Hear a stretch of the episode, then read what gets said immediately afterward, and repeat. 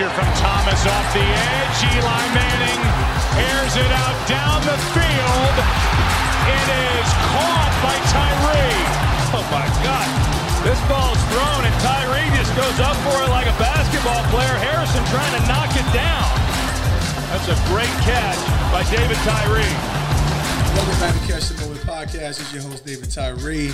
Super excited. Got another dope episode, another dope friend. Hey, I promise you, we got this New York City grit, grind, and glory today with my friend Mike McManus. What's going on, family? What up, what up, what up? Thanks for having me. Oh, you know, so of course we know we got a little check in.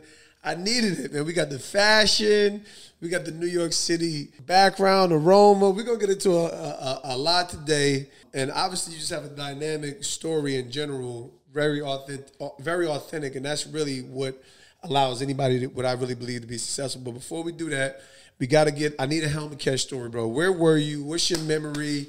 You know, give me where you were when you saw it. What was your thoughts? I was in a bar. What Definitely in a bar. Definitely in Oh, a hey, bar. Baby. probably a little, and yo, I feel like I was thinking about this. I feel like a couple of my homies left. Yeah? Like they bounced, and I'm like, "How you gonna leave doing one of the, The greatest game's games in the whole world?" and then that happened, and yo, I feel like yo, I don't know if I might be exaggerating. I feel like chairs were flying in that bar that I was in. Yeah? it was nutty. like it just went off. It just went off on some like next level. Like What borough was you in? I think I was in the Bronx. I must have been in the Okay. Bronx. I must have been in the Bronx. Yeah, yeah, yeah. And people were just going nutty, bro. it was wild. It was wild. And I was like, see, yo, these people, uh, yo, how could you leave? I think I was probably texting people like, yo, you see, yo, tell you not to leave. I was, I was telling my I'm like, yo, I just only thing I wish could happen. It couldn't have worked out any better for me for this Jersey kid, right? But I just wish I could have seen what life, what the streets was looking like in the city in Jersey that night. Yeah, yeah, yeah, yeah, yeah. Because it, uh, it, it was. It would have been mean, wild for you to be there, though. it- the, the parade, the parade was crazy, of course, and all that. But it was just like, man, I wonder what it looked like right there in the moment. But um, nah, super dope, man. So let's get into just just background. Where you from? From New York. My from? ethnicity is New York. that specifically tells you more than anything about my background than anything else. Yeah, it's just the greatest city in the world for a myriad of reasons, not just capital, this, cap fashion, finance, media, blah blah blah. But you know, when you think about being knitted to the fabric of this city, I mean, on your resume, we got you know union, we got fashion, we got jewelry, but ultimately, even in your life resume, you got an overcomer on, on a on a major major level. So, talk a little bit about your formative experience. You know, whether it was you know childhood. What were the things that kind of made you uniquely you as you were developing and finding your way in the city? Growing up in the Bronx, you know, and um, just very Italian neighborhood, working class. My father was uh, a steam fitter uh, in the Steam union. fitter. What is a steam fitter? The reason why you got AC and heat in here. That's what they put in. And driving around with my dad, and he would be like, I, I worked on that building. I worked on that. But we drive through Manhattan, I'm like, yo, my father built this city, yo. Like, that's what's up. You know, my mom was a teacher. Yeah. And um, you know, they just were very like, yo, they did everything for their kids. And uh, but you know, you went out went out on the streets in New York. Out the you streets, know what bro. I'm? It was listen. I'm 43, so so Same, same, there we same go. man, So same man. So we was So out there running about- around in the '90s, you know, getting in the schoolyards, this and that. Um, I was into graffiti, wound up getting arrested for graffiti, into hip hop, all that stuff, and then like You hit trains or you just hit buildings? I think I was a little after the train era. Okay, got A little after the train era, like the train tracks, like the Amtraks, I would hit. Yeah. Um, but once I got popped for that, I was like, eh. my mom was like, please don't ever do it again. I'm like, all right, bet I can make you one, you know. Yeah, and just growing up in the Bronx and just being in my neighborhood, being in the schoolyards, being uh, formed to that whole culture and everything like Absolutely. that. Got into drinking at a young age, drugs at a young age. Um, Me too. Yeah. for no like, you know, it wasn't like my dad was being me. Uh, you know, it was just Yeah. like I found like when I first tested it, I was like, oh word. I could be that unique me that I am now without it Ah. back then. And that's what I realized because you couldn't do certain things, you couldn't act certain ways. You'd be like, ah, and which I always bring up too. Like a love of mine, I do florals now. But growing up in the Bronx, you can't be like, yo, I like flowers, fellas. Like, get the, you know what I'm saying? Like, and yo, hiding all these Big facts, things. You know what I'm saying? Not being able to cry. Yeah. Yo, and I was very, I'm still a very emotional man. Oh, like, Oh, man. you know, and it's okay to cry. And like, so with having to kind of navigate all that, I found that alcohol was like, ooh, Yeah. yeah. that was like the secret formula for me, you know, and very, very quickly it kind of like put me in a place where I was known for that. Mm. That's what I did. I would fall down. I would be the one that they wrapping up in a tablecloth, bringing me to my mother's house, you know, and um, drugs at a very young age. And I, you know, I was thinking about it now too, because like, you know, with mental health now and like Yeah, thinking yeah. about certain things, like, why do I think like that? Why do I was doing acid at 16 years old. I look at 16 year olds now, Yeah. and I'm like, you're a baby. You're a baby. I was standing outside bodegas asking people to buy me beer. Who was buying me beer Bruh. when I looked like a baby? Listen, bro. You know, that was a lot of it. You know, I love going down to the city, downtown Manhattan, copping gear. That was my first like fashion experience. I would love like you know the way I grew up, the way that hip hop was back then. You wanted to rock something nobody else was rocking. You had a real chance to be original. You know what I'm saying? Yeah. So I would go down to Canal Street. I would go down to like Broadway, right? Broadway from 8th Street to Canal was just like tons of shop. Yellow Rat Bastard. Yeah. The store called Fat. Um, Rubber Soul, where I was copping Echo when it first came out, and they used to give you a mixtape. Yo, they used to give you a mix. I still got them mixtapes before he even changed his name because he had to change the name. Yeah, it was ECHO, and then Yep. he changed it to the K. And I had gear. I just got back a piece of gear from an old girl says 1997 on it, and I'm like, oh, so that was my first whole. Like, I would come back to the neighborhood and be like dipped in all this gear. That, yo, where you got this? Where you went? And I would go on solo missions, Man. and I love and yo, up until you know. uh Later on in my life, when I first moved out, I moved to East Harlem. Okay. I wanted to be in Manhattan. I had connections to East Harlem. My my Italian grandparents grew up there. Yeah. There was still a couple of old Italians around. Yeah, yeah, a little I actually, yo, I actually winded up finding an apartment literally getting off the train and being like, yo, I got a few days where I'm just gonna roam around the neighborhood where I wanna live and see what's popping. Pray, God, which way? Walk that way? I bet. I see some old Italian guy in the corner smoking a cigarette. I'm like, yo, is there an apartment around here? He goes, yeah, right here. Calls the girl down, shows me the apartment. I'm like, yo, I'll take it. Turns out, These are the good old days. yo, turns out the guy who owns the building just got home from doing 30 years. His wife and my grandmother were best friends growing up. he goes, Your chick's grandson? Oh my God. So, like, you know, to talk about the New York's So- experience as a whole, like, you know, You rapped in it, bro. You rapped in it, like yeah. I'm like, I'm, I'm that's that's that's kind of me in Jersey. We we got the we, we clearly have a similar story. It was alcohol, 14, you know, bud, 15 for me, and uh, same type of stuff. My mom used to buy my alcohol, so just you know, like when I'm looking at my kids, I'm raising kids. I'm in, I'm in Christ. They'll never have the experiences, and obviously we're at a different measure, but totally different time though. Like just we were latchkey kids. We was out here in these streets, not in these cyber streets. You know what I'm saying? So it's totally different world, bro. Yeah. So, um, like, all right. So we talk about su- surviving, right? I, I tell people I survived certain things that I would never want my kids to to endure, right? So, but what do you feel like? You were uniquely equipped with in relation to you know as you're evolving, and I really want to understand like, okay, at what point does this really click for you? Like, yo, you know, not only overcoming the obstacles with, with substance abuse, alcohol, etc., but what does it click for you professionally? Like, man, I'm good at this. I'm good at this fashion thing. I'm, I'm, I am an artist. I, you know, I am a creative. Yeah. Um, you know, like as you were navigating some of these challenges in your formative years, you know, just creating that unique identity in New York. When do you kind of Yeah. begin to land that plane? I think that it was always part of my life. Okay. Like one of my favorite lines from Picasso is, you know, uh, all children are artists. Artists are the ones who just continue. Right? What kid doesn't put drawings on the fridge? And I just never stopped. It just kind of went to different Nice. forms. So I wrote all throughout high school. I actually got a scholarship to college for writing. I went for screenwriting. The graffiti was art, right? Yeah. Um, hip hop. I used to used to perform, doing hip hop, this and that. And it was kind of just, all right, this form, all right, this art, you know, and, and, and really just that actually was a constant throughout my life. That's when I look back and think about something that, man, I have a bo- my mother kept everything, bro. I have Word. from kindergarten to college collages, drawings, print work. I'm looking at it now like, yo, I did this when I was eight.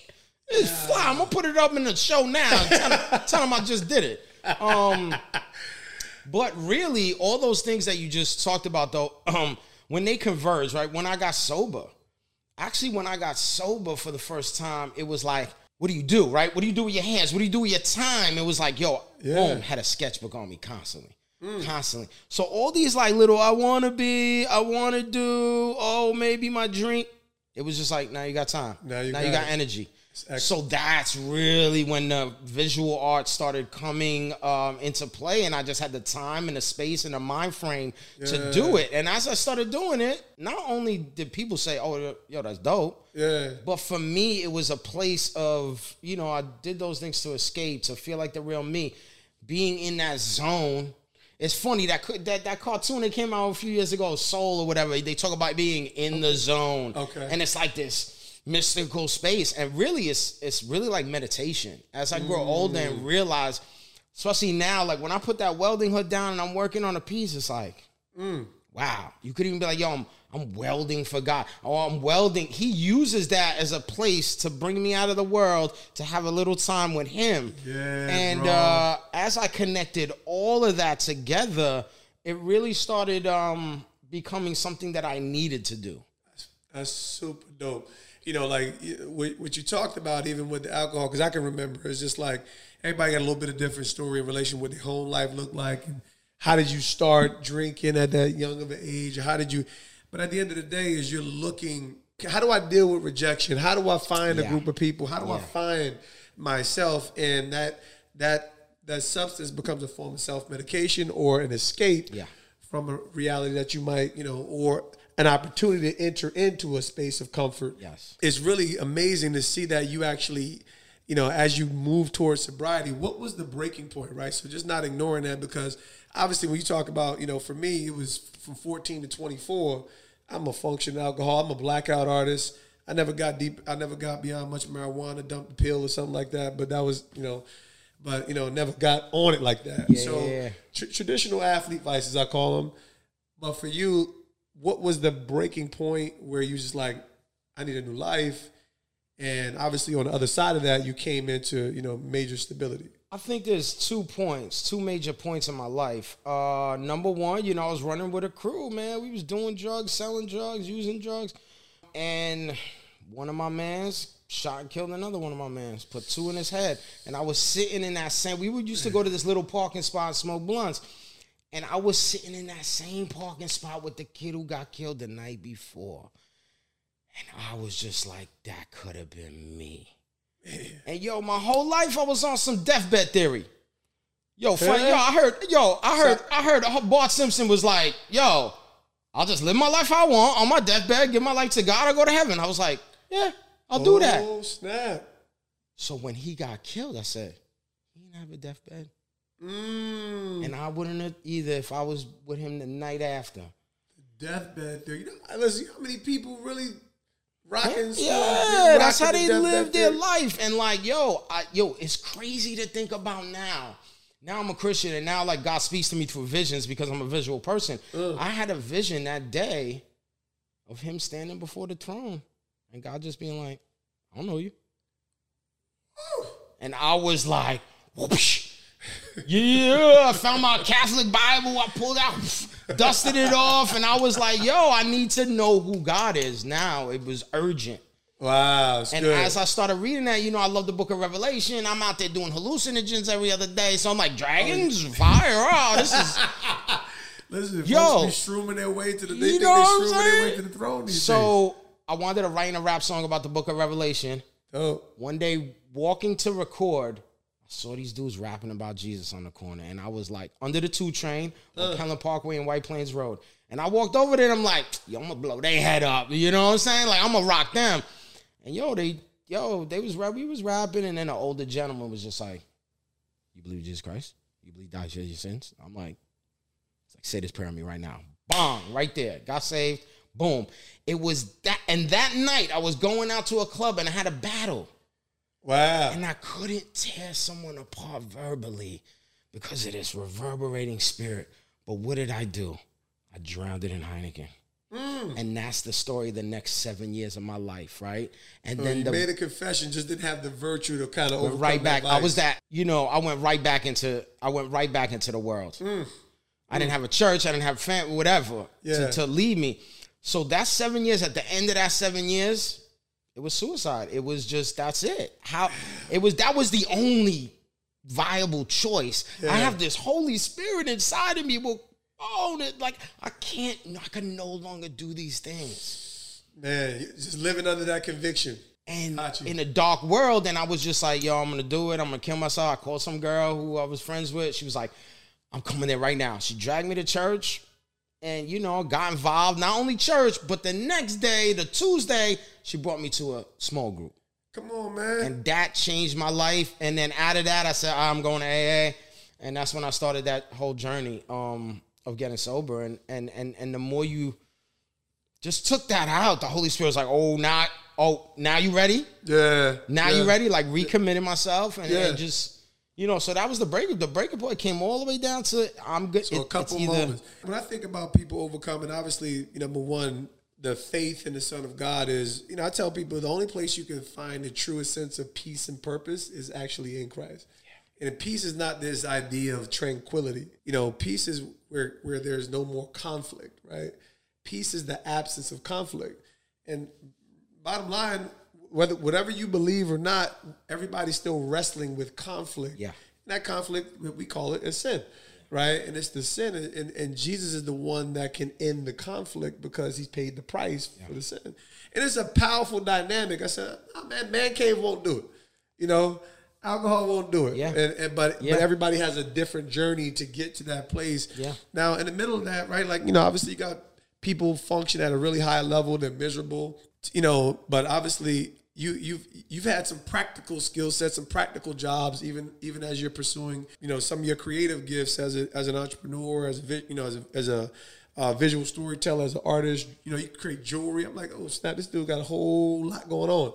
So talk to me about the practical. You know, like, there's always in the creative world, and now the world belongs to the creative today. But in the creative world, there's always been this balance of I got to pay the bills, Yeah. but so talk to me about some of your experience in that because I know you've had this pursuit of that, but there's always the practical side. Yeah, yeah, yeah. I think uh, actually the jewelry is one of the things that become like, oh, I'm doing all this metal work. I was doing these big sculptures and stuff like that. That might be one for very few people. But something like that I just made for myself, now this could be something that this is probably one of the best sellers I ever made is this nail ring. Yeah, It's just a nail that I made into a ring. And, uh, you know, that's freaking dope.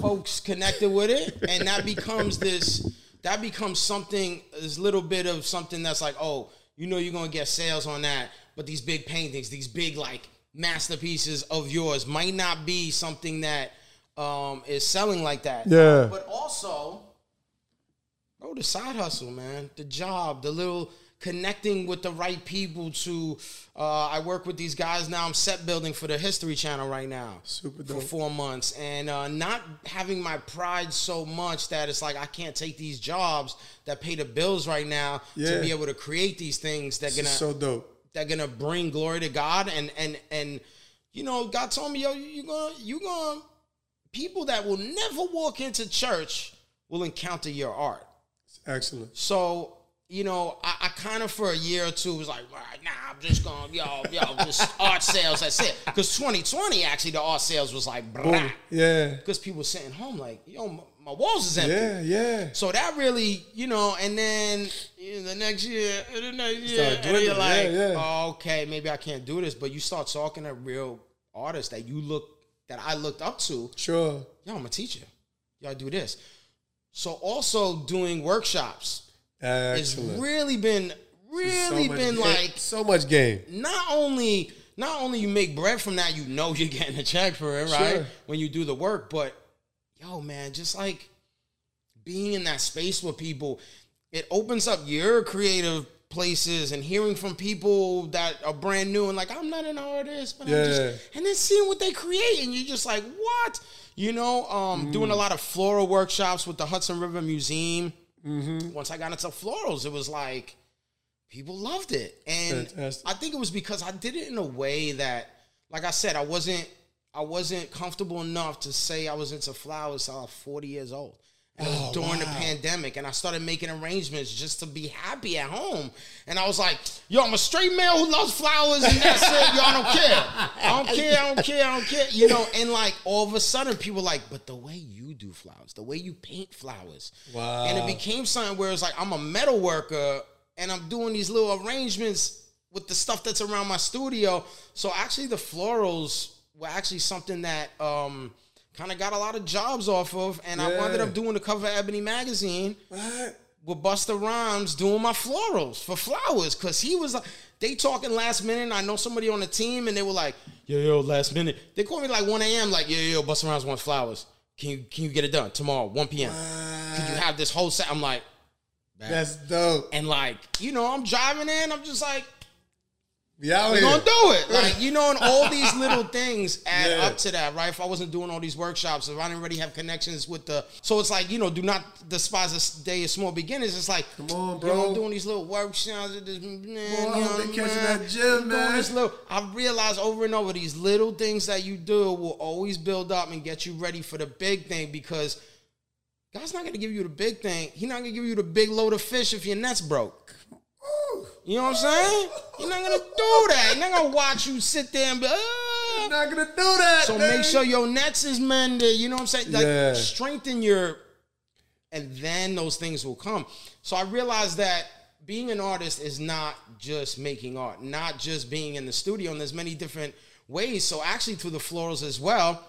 I started making vases just because I needed vases. I'm a metal worker. I'm a sculptor. Yep. Why would I buy ceramics? I got all this copper and and steel, and I started making vases, and people are like, "What?" Again, from a different angle, right? So it's like, how did this metal worker, Yeah. c- construction worker, fad like now you're making vases, and now that is more like design, right? Yeah. And now lighting. You know, my cousin's a big lighting dude, so get into that. So like, not you know, I was I was kind of trying to sell myself into this like I'm a fine artist. and I'm just gonna be alone in my hole, and like Yeah, yeah. someone will come and discover me. like, nah, bro, it's not gonna happen. So the practical things is, you know, chip away the little things. Yeah. yeah, the little thing, the little things, the little things. I tell people if it's not practical, it's not spiritual.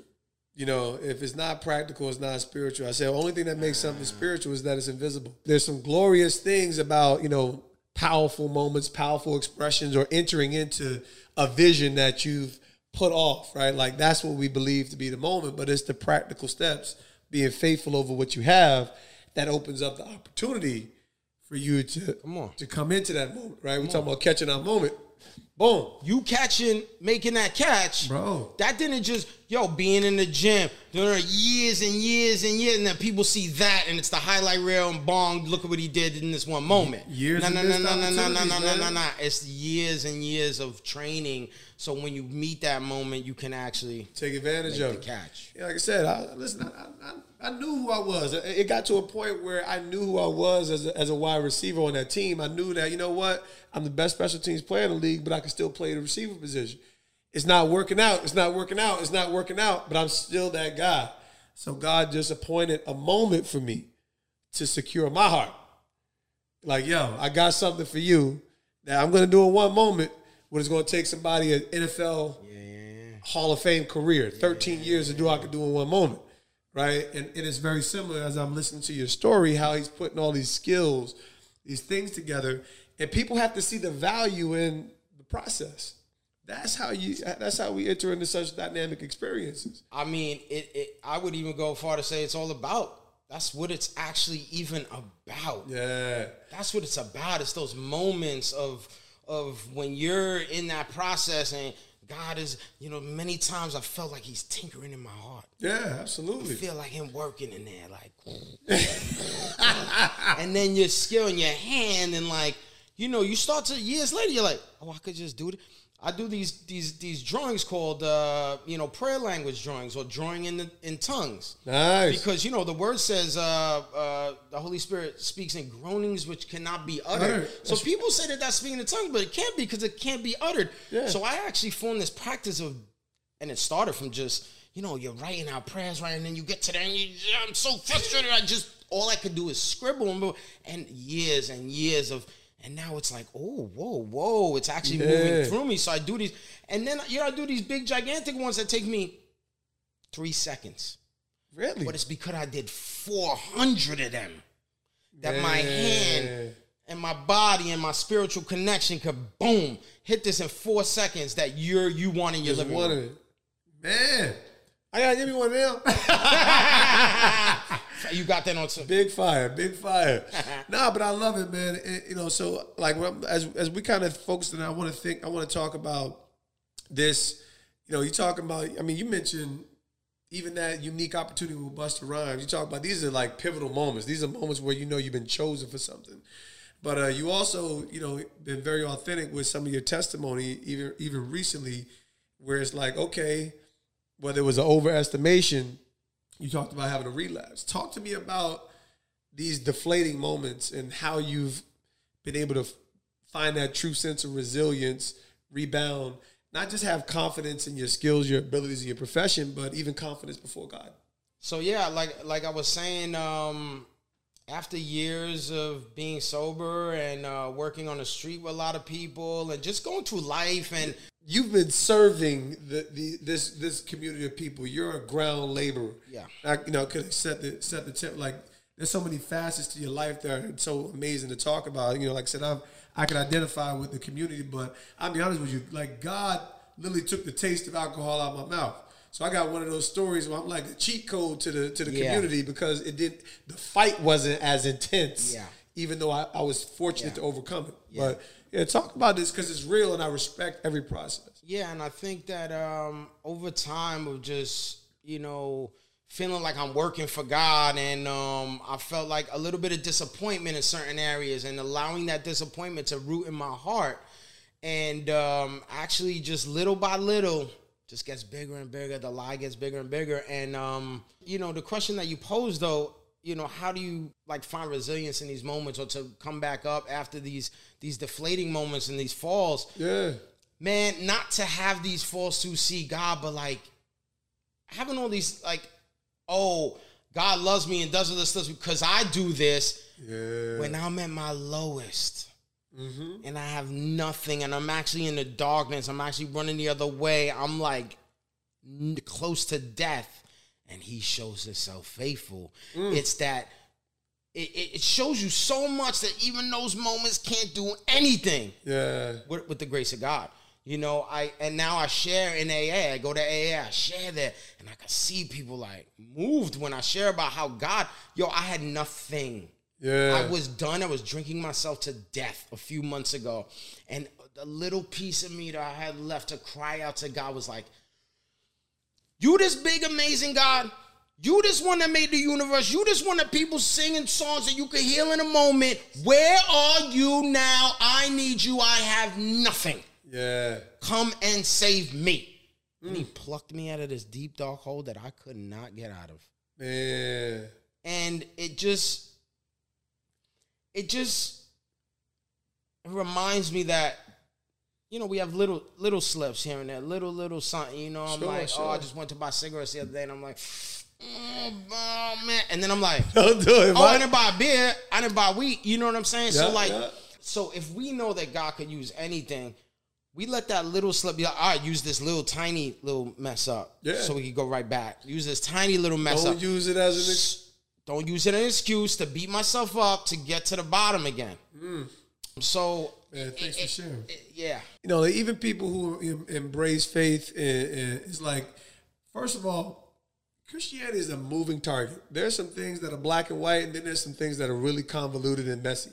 And then there's the the sovereign card, I call it. Like God can do whatever He want to do. That doesn't mean that that's the way. You know, like there's like, and then there's us, right? So there's this big muddy water, but there is a certainty. There is a certain T in relation to who he is that deafens all of my weaknesses. And if I can just stay, you know, if I can just stay, if I can just abide with him, then things will be well. And I tell people, it's like, you know, what if if if that part of your life is a real paradigm where you know people looking for God, their life is anchored in Christ. He's a keeper. He's willing to keep us. It's just a matter like what in me is unwilling to be kept in a moment. Right? And I think that's the honest disposition that we find ourselves. But I was so, you know, it's brave of you to share that because you you to, to rescue someone and then be the object of rescue after years of victory can you know some people don't recover some people don't recover man so i just salute you man i just salute you uh, as a child of god i salute you as a human salute you as a professional. You know i know we were talking about moments and i talk, call the show you know catch the moment but for you in relation to you know some of the skills the the different unique opportunities you know what is your defining moment? I'm gonna ask you that question. And then what do you see as the the the mark and the obstacle? Because there's a lot of different value propositions under your umbre- umbrella. You know, what's that target that you're looking for? So I know it's two questions, but what is, what is your defining moment first, and then tell me what's the target that you know you see yourself looking for as an entrepreneur, as an artist, as a servant. You know, like we spoke about, um, there's so much behind a moment. There's so much that builds up to that moment. Um, but one of the biggest ones, I would just go with the most recent, is when I quit my job and was like, I'm gonna be an artist full time. That's it. Big time. I have to. It, it was bubbling in me. It's these downloads I'm getting, and it's like you're not able to to to get it out, and, and, and, and it, with, you know, uh, uh, a dream deferred. What happens to a dream deferred? Makes the heart sick. So I had to in that moment when yo, I had like two hundred dollars in my bank account, and I was like, yo, I'm just gonna do it. I'm gonna make it work. I'm gonna make it happen. You know that same thing that I said that drugs and alcohol did way back then Yeah. to make me be like, yo, I felt like I was walking like that. I felt like I was just like, this is who I always wanted to be. Yeah. You know, but a lot of the things that I did, uh, studied mental health, uh, studied, uh, you know, uh, did work on the street, did union work where I learned to metal work. So now I have that in my pocket, right? Like if I didn't have all that stuff building up to that moment, Mm. that moment wouldn't have been, it wouldn't have had the, it might have just been a moment and not the start of a new life Ah, that's for excellent. me. I love the way you said that. Um, and then you asked, Yeah, man, it's really just about like you know when I'm when I'm looking at those skill sets, what you know when you think about being in this stage of entrepreneurship and being a business owner, what is what is the mark that you're shooting for? There's so much ahead. There's so much in store. There's so much value to offer.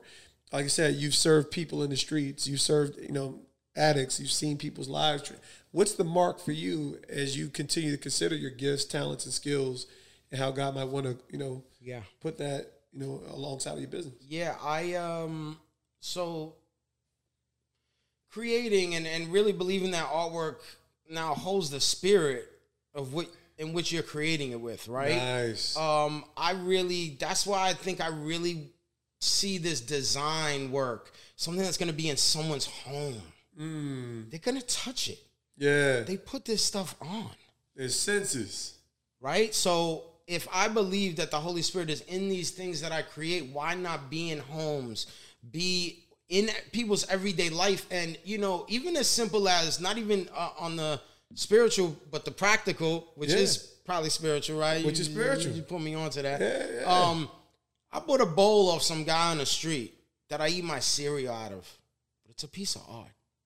When I eat cereal in the morning, I'm interacting with art and all these things that you know they do studies and this and that what art does for us and and, and, and how it enriches your life. Nice. So not only spiritually enriching people's lives, but enriching people's lives with art that when they're going through their regular everyday life, their light, their their their vase, their bowl Yeah. that they have on their table is something that's now filled with the spirit and also artistic. So going forward, I'm really, you know, my business, we're starting to sell in other stores that already have these people who, you know, gravitate Yeah. towards these these art one of a kind art pieces for your home. Yeah. Um so um it's expanding on that that's, that's dope. expanding being in these stores um, that um, already have those those people who are looking for that and uh, for that to grow on its own and then also to be able to um, continue to do workshops continue to like Yeah. at Celis's church i did a workshop on that drawing in tongues that i was talking about Yeah. which i always was like mm, this is my thing I, saw, I see other artists doing something similar what if peter was like no no no yeah yeah. yeah, I don't speak in tongues. That's me. Yeah. So I actually just put it out there. So, you know, uh, encountering God through art, but also just, you know, enriching people's lives with art Yeah. on a day to day, daily basis. That's so dope because sports is a uh, kind of like a humanist, you know, humanistic art form, right? Like it's you, you know, you got ESPN body issue. There's a there's a there's a side to it, but the creative side of art and being a creative, I'm like, I've always been moved by music. I don't do music, but I've always been moved by music. So I've always, you know, like now you mature, I'm like, man, like man, they having so much more fun. I get, you know, because like I said, I'm a little more cerebral base level, but I'm like, man, these jokers out here having fun. The creators rule the world, you know. so it's really dope to see how you know God has fashioned it in you, the comfort level that you have with knowing the value. Uh, you know, like I said, not just art, but the fact that there's a connective tissue um, to people's life and the use of it, and, that's that's just really super powerful because it brings purpose, right? And at the end of the day, everybody is looking for peace and purpose. Who would you say, like, because you know, when you talk about, you know, I'm big on ensuring that you know people looking for success, looking for meaning, whatever. We start having these topics of conversation. No one does it alone. So when you think about you know the people that you know you feel like whether it's God aligned or you know, that's been a part of your journey and bringing you to this place of fruition and stability, who have been those people that that ha- that have been you know anchors for you along your journey?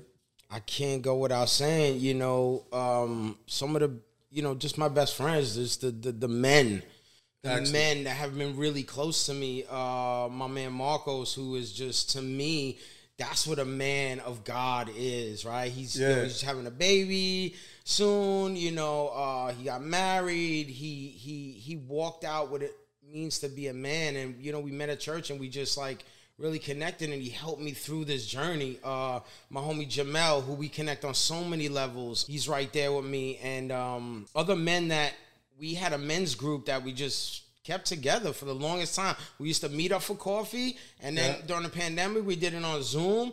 So all of those guys, people you could just go to and like, you know, Really um, connect with. really, you know, and when I say that God saved me out of that that time in my life, He really used these people. Hey man, see this this this is one of my favorite conversations. You know, everything that God has done, He's done through people. And you know, you know, especially this obviously only applies if you're if you call yourself a Christian or you are a Christian. There's two different groups right there. right? There's two different groups. Some call themselves and some are. But short story, you know, some people get so jacked up with the idea that you have to have somebody in your life showing you things. Personal relationship with God doesn't mean exclusive relationship with God. Yeah. God, everything that God does, He does through a person. Like He had to appoint somebody, no matter how holy and sacred or imperfect or jacked up, He appointed somebody to do something so that we can know Him better. so I really just love that you talked about because as men, obviously, we can get off into isolated lanes. You know, it's good that there's so many more conversations about, man, men need men. You know, men need like at the end of the day, all of my lack as a young man was because I didn't have a, the proximity of, of a significant relationship to show me how to be a man, Yeah. which is really dope. Family, what like we never got into that. What's that look like, and how has you dealt with the stability or you know the lack? you know, I always wanted to be a father and a husband Yeah, uh, my whole life. I, I just want to raise children the way I would. I feel like you know, um, a home filled with the spirit, filled with like creative stuff and all this stuff that I want to, you know, build up. But you know, you, gotta find a woman first. You, You know, gotta, what gotta- gotta find so, a righteous woman. So um, It's hard out here in these streets. it has been, and that has also been a struggle in my life of, you know, not taking the time in a season with God to prepare me. Like you know, in that first man that I mentioned, I remember his preparation season, Yeah. and him just being faithful to God and being with God and not dating a million people and not, Yeah. you know, running around and trying to make it work on his own. And I felt like I God wanted me in that season for a minute, and I was trying to make it happen myself. You know, I was I hit 40 years old and I'm like, ooh, I gotta make this happen. Yeah. I gotta make this happen. I gotta get out here. I gotta get on these out. I gotta date, date, date, date, date. And um, you know, Has that been disappointing? I mean, like, because that's like I said, especially as a let's just say a, a, a man, uh, definitely as a man of faith, it's something that you, every person looks forward to in general. Even more so, we see the richness and the meaning of it. And I know where your confidence is and how you how we deal with that. But has that been a blow? And, and you know, like how have you dealt with that from just like I said, real man stuff? yeah, it definitely for a season I was very, very torn up about it. Yeah, it's real. Especially Appreciate letting sharing you know the one who got away. You know, Oh gosh! you know Yeah. the the ones maybe who got away like just every time you look back and be like wow that was a, you know righteous woman of god and i just wasn't ready or i didn't do the right thing I, I, I didn't play cards right um and yeah for a season it really tore my heart up it really really did Thanks for Um, being honest because I think we have to be willing to say that part. Like, man, I, I messed that up. You know, like, and, you know, God can redeem time, you know, help me not be a part of being in that conversation moving forward. But um, it's really dope that you were, you know, willing and able to share that because we get the chance to help people. You know, we get a chance to evolve, you know, not just evolve, but like really grow, mature because we don't get time back yeah. bro. We don't get time back, man. So, um, I mean, just what I'm thinking. I mean, it's obviously so much to talk about. I love, I love every piece of your story, your heart. You got that New York. This is New York. My wife from Gun Hill, you know. So, oh word oh yeah, yeah, oh, I'm not far, yeah i grew up not far from there Yeah, right off, of, you know, Allerton. You know, word so- i live on i live on allerton bro you live on it i live on allerton Oh, right now Crazy. Yeah, yeah. So, you know, I, I always told I saved it from New York City. You know, yeah from the bronx God saved it from sin. I saved it from New York. nah, but um, what are you most excited about in this chapter? And just tell us a little bit more about where we can find um, your work, Yeah. your, your you know business, etc. And um, just as, as you're moving into this place of true stability, man, because you know your life is ripe. Even that honest season of relapse and then finding that hope, stability, and joy again. That's that. Everybody doesn't get that. You know, some people you know, it's, it's dangerous waters when we tread Yeah. back into the muck and mire of poor decisions Yeah. and past vices. So, what are you most excited about moving forward? I know that you know, like I said, you have that accountability built up. But what are you most excited about with your business, your life, and and moving to? Yeah, absolutely. So Remnant Studio um, is the brand. Um, that's the vases, the bowls, the jewelry. Um, and I'm really excited about getting it out there, right? Expanding it, having it in people's homes. I have a couple um, art exhibitions coming up Oh, dope. with that and, and doing some collabos with uh, floral designers. Where We're going to have an exhibition at Heath Gallery in Harlem. Um, believers, beautiful people I've connected with for years. And then also, I'm really excited about my sober journey this time because you know, the 12 step is help others. Yeah, And I felt like I went there, I got my sobriety, and I was out. And um, I'm really looking forward to being someone to help people in that sector where I also need help. Yeah, it's powerful. So that and yeah, like I said, Remnant I've been working on for a long time, Yeah. man. And, you know, businesses and you know, especially when it's your baby. Yeah, You want everything to come out right and stuff like that. Uh, it takes a while, but uh, you know the website is live now. It's remnantstudio.nyc. Nice. Um, on Instagram at remnantstudio.nyc. And um, yeah, just excited for that and for the um, design work to expand into lighting and um, yeah, be in people's homes and, and, and, and enrich people's lives, man. Bro, well, listen, I can tell you this, man. You know, people aren't as much, I really feel like, buying into just products, they're buying into people. And I think in relation to what God has done in your life, you know, your story is connected is the connective tissue to what you're doing. Yeah. And uh, you're gonna continue to prosper, inspire, equip, and um, you know, God continue to use you in, in dynamic, profound ways. You know, and and outside the body. You know, belonging to God. You know, um, in in in the faith is there's so many ways, right, that we can find usefulness and utility. And Remnant Studios would be a big part of that, man. So I just appreciate your heart, your your transparency. That's what we do here at DT3. Yeah. My company's Yeah. DT3, True Transparency Transformation. And, and that's how we get great done, man, every single day. So I appreciate you, man. Your Yes. story's profound. Appreciate you for sharing it Yo, with us thanks here for having me, man. This is a great opportunity, and uh, it was just great chopping it up with you. Listen, that's what we do. And listen, man, this was a dynamic, dynamic. There was so much life share, so much virtue. I don't want to let this episode go without encouraging everybody to follow those handles. Make sure you like, subscribe, do everything in relation to catch the moment, but make sure you take away the life of this journey my man Mike McManus. Grace and peace.